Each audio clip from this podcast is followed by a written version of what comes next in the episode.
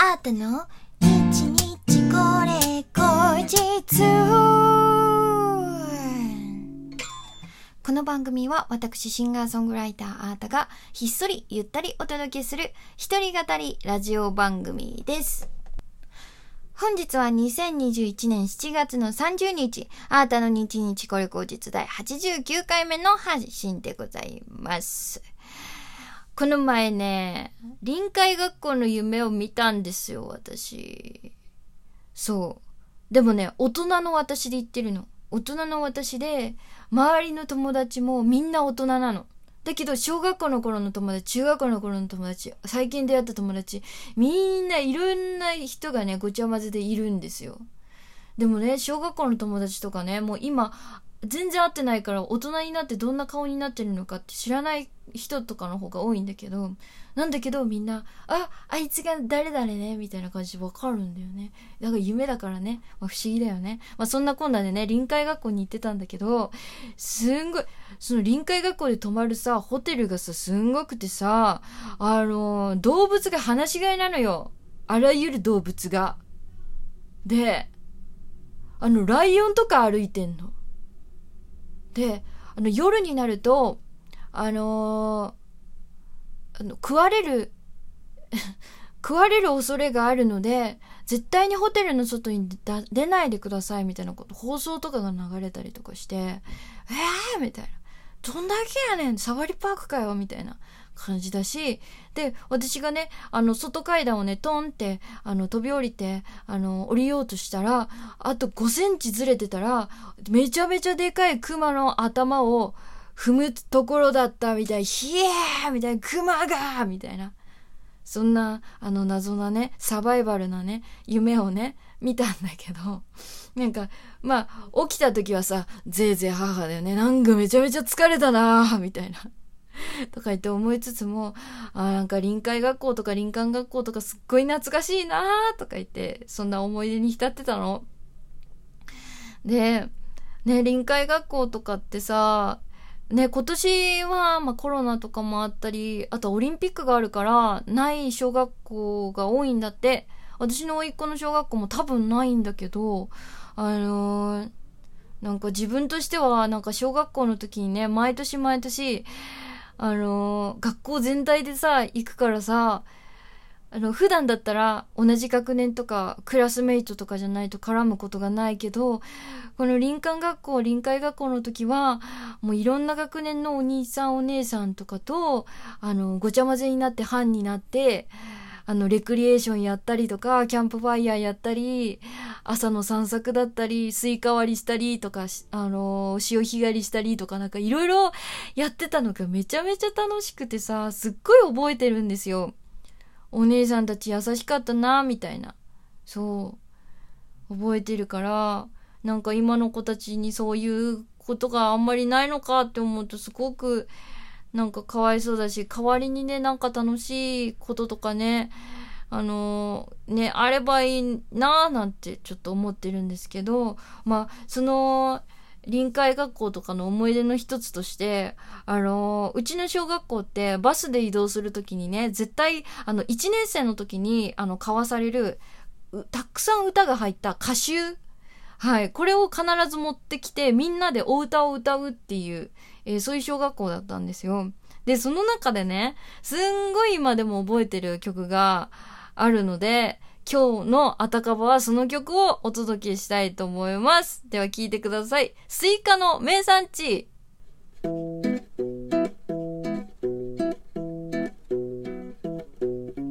友達が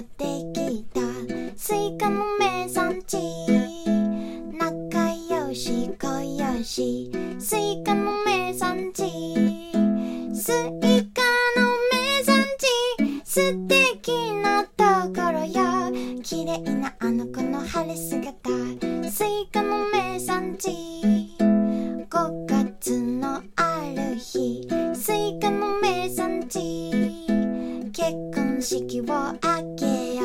うスイカの名産地。スイカの名産地。素敵なところよ綺麗なあの子も晴れ姿。スイカの名産地。トウモロコシの花婿。スイカの名産地。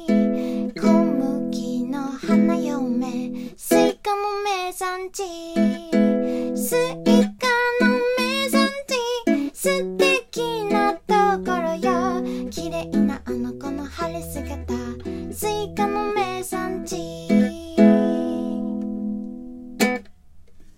お聞きいただきましたのはスイカの名産地でしたあー懐かしいこれ全然歌詞とか何も気にしないで、友達ができたみたいな感じでみんなで歌ってた気がしますね。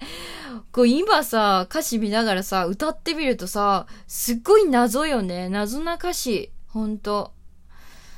あの最初友達ができたわーいみたいな、スイカの名産地わーいみたいな感じかなと思ったら、一番の最後にさ、いきなり綺麗なあの子の晴れ姿っていうなんか、え、誰か結婚するんとかって思ったらさ、その後から結婚式をあげようスイカの名産地。で、ラストは、トウモロコシの花婿、え、小麦の花嫁スイカの名産地って言っててさ、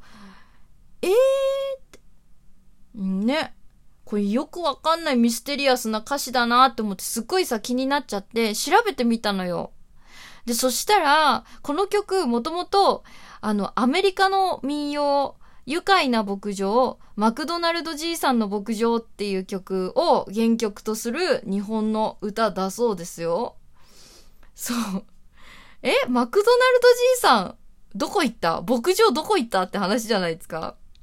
で、この英語の原曲は、私も小学校の英語の授業とかで歌ってたから結構、あのー、知ってたんですけど、え、これを原曲とするのぐらい違うの？Old MacDonald had a farm, E-I-E-I-O っていう曲なんだけど、皆さん知ってるよね？知ってる人が多いと思うんだけどさ。ね、え、全然違うやんって。だいぶ翻訳された方があの、ぶっ飛んでる方なんだなとかって思って、誰が翻訳されたんだろうって調べてみたら、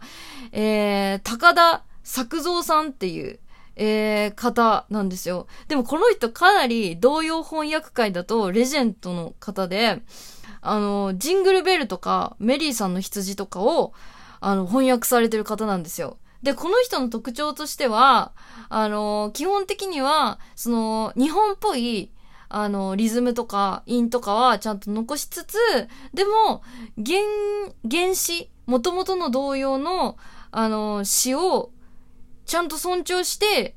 あの、訳すっていう。他の曲だとみんなそんな風に、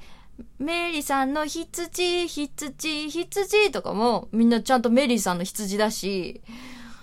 ねジングルベルだってさ、そうじゃん。え、どうした？どうしたスイカの名産地って話なんですよ。で、そしたらね、それでね、調べてみたらさ、すっごい面白い仮説を見つけまして、もともとは、この高田さんが、あの、翻訳された通りの原詞だったんじゃないかっていう説。アメリカでもともと歌われてたのはちゃんとスイカの名産地だったんじゃないかっていう。で、あのー、この仮説を立ててらっしゃる方によると、あの、アメリカでは、スイカは、その黒人差別を、あの、連想させる、えー、曲あ、言葉なんですって。で、プラス、小麦とトウモロコシっていうのは、いずれもアメリカの、あの、まあ、メインの穀物。で、それが擬人化されてるっていうことから、えー、トウモロコシは金髪の白人。えー、もしくはそのシンボルとして、で、ネイティブアメリカンを、で、こ、えー、指していて、小麦っていうのは、その、ちょっとね、色の連想からアフリカンを示してるんじゃないかっていう、そういうことをおっしゃっていて、だから、この歌はもともと結構根深く人種差別のニュアンスを含んでいる、えー、民謡だったんじゃないか。だから子供、あの、ちょっとその差別は良くないぞっていう風な、あの、運動がアメリカ全体でなってきた時に、あの、子供たちにこういう歌を歌わしちゃいけないよねっていう風になって、しれっと、マクドナルドじいさんの牧場に歌詞がすり替わったんじゃないかっていう、そんな仮説もあったりとかする。私はでもちょっとその高田さんの感じから、あのー、考えると、なんかその説めちゃめちゃ濃厚じゃないかとかって思ってるんですけど、まあ、民謡とかね、童謡とかって、その日本もさ、あの、都市伝説みたいな、その民謡の都市伝説みたいのっていっぱいあるじゃないですか。かごめかごめとか。なんか結構やっぱね、その当時の、あの、時代背景とか、そういう差別的なね、思想とかっていうのが根、根深くやっぱ残ってるものだからさ、あとは、あの、子供たちに代々伝えていかないといけないこと、言い伝えだ、を、あの、歌の中に残して、後世に、えー、残していくみたいな、そういうのが、まあ、童謡じゃないですか。だから、なんか面白いなと思って、ちょっとこの、ね、スイカの名産地は、ちょっと引き続き調べてみたいななんて思います。他の仮説みたいの、あの、ご存知の方はぜひお便りでください。めちゃめちゃ気になります。えー、ということで、今日の日日これ口実もお楽しみいただけましたでしょうか？えー、ありがとうございました。アートでした。バイバーイ